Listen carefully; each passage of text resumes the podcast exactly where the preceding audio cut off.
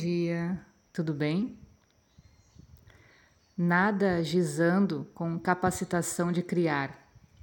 Resta-me evacuar as estreitezas e os precipícios que eternamente me interrogam. Que será feito do que não fizemos? Que será feito do que nunca esquecemos, porque jamais atingimos? Que será feito do que nunca vimos, porque os olhos nunca abrimos? Que será feito do que sonhamos, mesmo que certezas fracas nos invadam e falsas luzes nos apontem sorrisos? Por que será que esses desgraçados sem abrigo lembram o que não tivemos? Teremos de impedir que os seus estímulos nos perturbem, que nada oblitere a singularidade do que sentimos nem a sensibilidade do que contemos. Mas como nessa civilização canibal? Esse poema também do Jaime Milheiro traduz fielmente a minha sensação pós-viagem.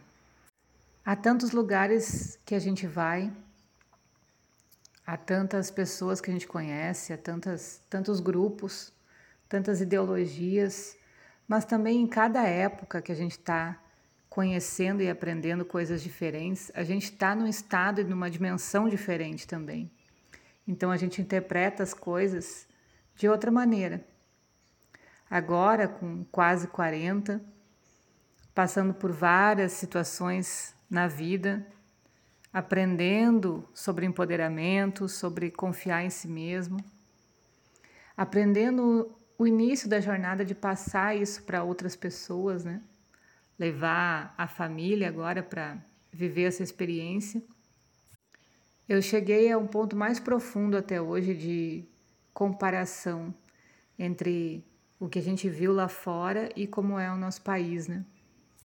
E aí um sentimento de injustiça que me acompanhava desde que eu era criança tomou conta de mim durante esses dois dias aí que eu fiquei sem gravar de olhar para enfim, para tudo que a gente tem aqui no Brasil, para tudo quanto é caro, quanto é difícil, tudo que é desonesto, todos os produtos que não condizem com o rótulo, tantos venenos, tanta cobiça, tanto canibalismo, como diz o texto. E aí você compara com outras nações onde a prioridade é a qualidade de vida, é viver mais do que trabalhar. E aí a gente entende que a gente aprendeu lá na quinta série sobre terceiro mundo, né? Como isso é doído ver as pessoas aqui sem a menor noção do que como podem ser melhor e muitas vezes são criticadas, né? Quem tenta sair desse meio, como a gente passou na pele tanto as crianças com alguns colegas de escola, quanto familiares, quanto supostos amigos, enfim, sobre o julgamento de você fazer uma viagem numa situação financeira como essa, né, mundial. E algumas pessoas podem, outras não podem. Eu diria que algumas pessoas querem e outras não querem. Porque fazer qualquer tipo de viagem, a gente precisa estar muito preparado emocionalmente para a diferença de mundo, para a diferença de dimensões. Então, para nós, com certeza, foi algo extremamente enriquecedor, coisa que nada material podia trazer. E ainda está deixando muita coisa para a gente aprender quando a gente compara a mentalidade, a educação, a comida, a alimentação, a nutrição das pessoas aqui do Brasil e de outros lugares que a gente conheceu, né? Como olhar para isso cara a cara nos choca, nos coloca numa situação de que a gente está eternamente dentro da caverna, né? Se iludindo com as sombras, se contentando com os restos e achando o máximo morrer de trabalhar. O quanto de vida cabe dentro de cada um, o quanto de vida cabe dentro de cada cultura ou o quanto de vida é permitido dentro de cada cultura. São divagações vãs, vamos dizer assim, né? Mas eu acho que quem já passou por isso talvez vai, vai me entender como é doído. Poder dar oportunidade para a família de conhecer esse lugar, para as minhas filhas principalmente, de aprenderem a se virar em outro lugar, né? Não foi nada fácil, a gente não facilitou em nem um pouco a nossa viagem, não tornou uma coisa que nem a gente brinca, uma viagem Nutella. Não, foi bem punk, justamente para que elas perdessem o medo, aprendessem a se desenvolver. E elas deram conta no recado e também estão comparando as coisas, também estão tentando entender a diferença dos lugares. Elas não conheceram a Índia ainda, então eu disse quando eu fui para a Índia e voltei para o Brasil, eu agradeci cada pedacinho de chão do Brasil. Me senti num país de primeiro mundo quando eu voltei para o Brasil.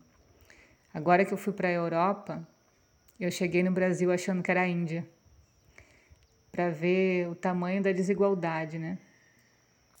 E é claro que a gente volta cheio de ideias. Eu imagino quantos, quantas pessoas, estudiosos, políticos, cientistas fazem essa mesma coisa e não voltam também com essa sede de, de movimentar, de dar um, um rumo diferente para no, o nosso país, né? E eu acho que a única coisa que me cabe fazer, e eu passei isso para as minhas filhas também, é motivar os outros para que não desistam, para que continuem lutando, mas não pelos sonhos dos outros, pelos seus próprios sonhos, para que continuem batalhando para realizar a coisa mais impensada que cada um já tenha sonhado. Porque qualquer coisa é possível, mas não se acomodem. A vida não é só isso.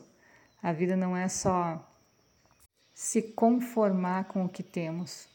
Eu acho que isso nem é vida. Onde será o inconsciente? No mesmo local do céu e do inferno, ou seja, em parte nenhuma. Dito de outro modo, encontra-se em toda parte, na parte mais funda de nós, no mais fundo de si e de mim, caro leitor, espalhado por todo o seu ser, por toda a sua funcionalidade, por todo o seu conjunto psicossomático por tudo que em si vive, emociona, pensa e age. Jamais o poderá excluir. Um dos problemas da cultura é que o céu e o inferno, instâncias absolutamente prementes nas consciências ao longo de muitos séculos, se perderam entre as galáxias e deixaram de ser. Ninguém sabia onde moravam, nem onde funcionavam, mas eram locais a que os seres humanos não se eximiam, sob pena de graves indisposições e das irreparáveis condenações feitas pelos sindicatos religiosos, entretanto, desativados ao contrário do inconsciente. Que será de nós sem eles? interrogam as boas pessoas. Órfãos, desarmados, não nos façam isso, por favor. Não nos retirem as bem-aventuranças do céu, nem as penitências do inferno. Delas necessitamos, adjucadas as nossas cotas de prêmio e castigo.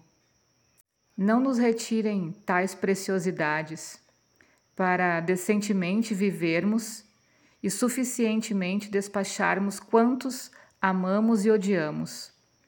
Sem um céu para nós, sem um inferno para os outros, para onde remeteremos as nossas esperanças, os nossos desvelos, as nossas vinganças?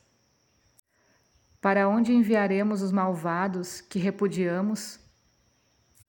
Onde gozaremos as vitórias sobre esses bárbaros que à noite nos vandalizam e que inconscientemente nos avassalam? Na hora das conveniências, os outros ser-nos-ão completamente dispensáveis, embora todos critiquem e utilizem águas de cheiro.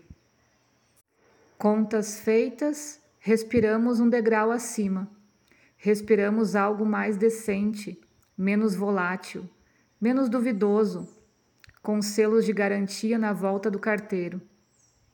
Algo sulfuroso que um dia aceitaremos. Mais um do Jaime Milheiro. Ele vem me acompanhando de uma forma maravilhosa em cada sentimento, em cada sensação durante essa viagem. Realmente foi um encontro de almas com esse escritor. E esse texto fala do quanto a gente se importa com as coisas externas e deixa de lutar pelos nossos sonhos. E quão vazios a gente fica, né? E a única coisa que nos sobra é mandar os outros para o inferno e nos mandarem para o céu. Nada mais. Um bom dia para todo mundo.